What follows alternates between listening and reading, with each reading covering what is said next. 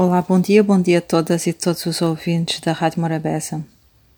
Eh, relativamente a pouco tempo houve uma conferência sobre a política cujos oradores foram o atual Presidente da República e os dois antigos chefes de Estado, eh, Dr. Eh, Jorge Castro Fonseca e o Comandante Pedro Pires. O Dr. José Maria Neves referiu que a excessiva partidarização da administração pública tem prejudicado o desempenho do Estado e da administração pública, em que há um esvaziamento do poder nas categorias intermédias e uma concentração do poder de decisões no topo da administração. Isso tem sido altamente penalizador para o país e para o seu desenvolvimento. Eu concordo em género, número e grau com isso. Sempre reprovei e continuarei a, a reprovar intensamente esse modelo que considero antidemocrático que é o de partidarização da administração pública. Independentemente do papel social que ocupo ou uh, virei a ocupar, eu teria sempre essa posição de repúdio, de denúncia, de indignação em relação a essa matéria. A isso eu chamo de consistência e de coerência.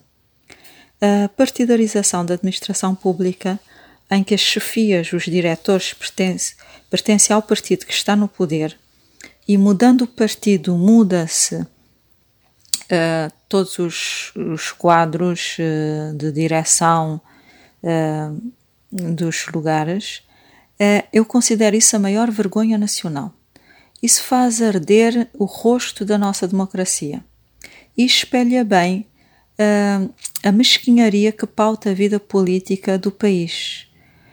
Somos pequenos moralmente estamos desfalcados de valores e tememos o real funcionamento de democracia mais do que a morte.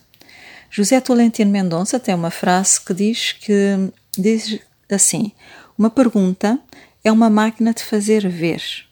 Isso significa a importância da pergunta e do questionamento para vermos a realidade.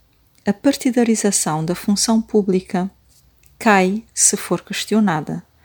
Uma administração pública partidarizada serve aos interesses de quem? Da população? Dos sindicatos? Da democracia? Não. Serve os interesses do partido no poder. Sim.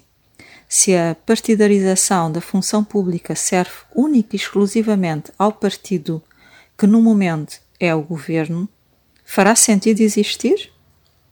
Qual a sua pertinência para o coletivo, para o interesse público? Nenhuma. Muito pelo contrário, é uma pedra no caminho do desenvolvimento e uma pedra colocada em cima da liberdade e da democracia.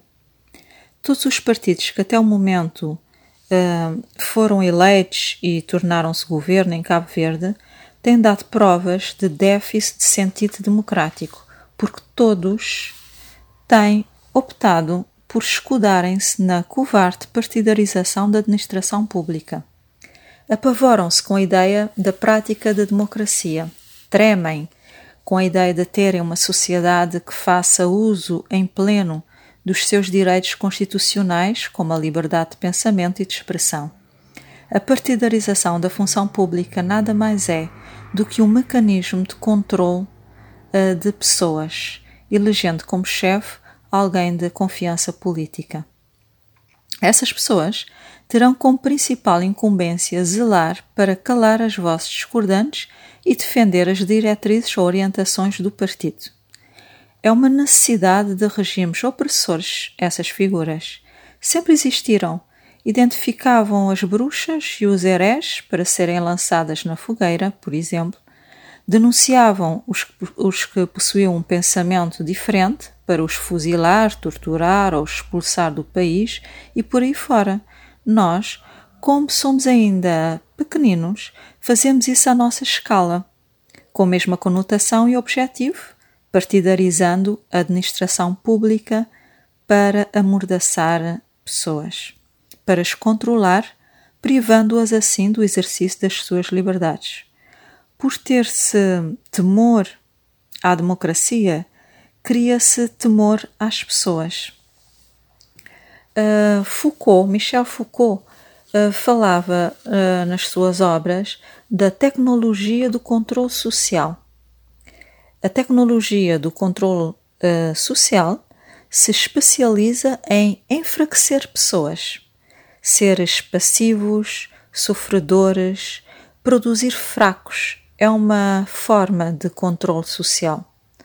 O local de trabalho em Cabo Verde é um ambiente de repressão e é colocando nos lugares de chefia apoiantes do partido que se tem perseguições no local de trabalho, silenciamento de pessoas, assédio moral e por vezes até sexual, manipulação e manobras para dificultar a participação dos trabalhadores em greves e outras reivindicações laborais.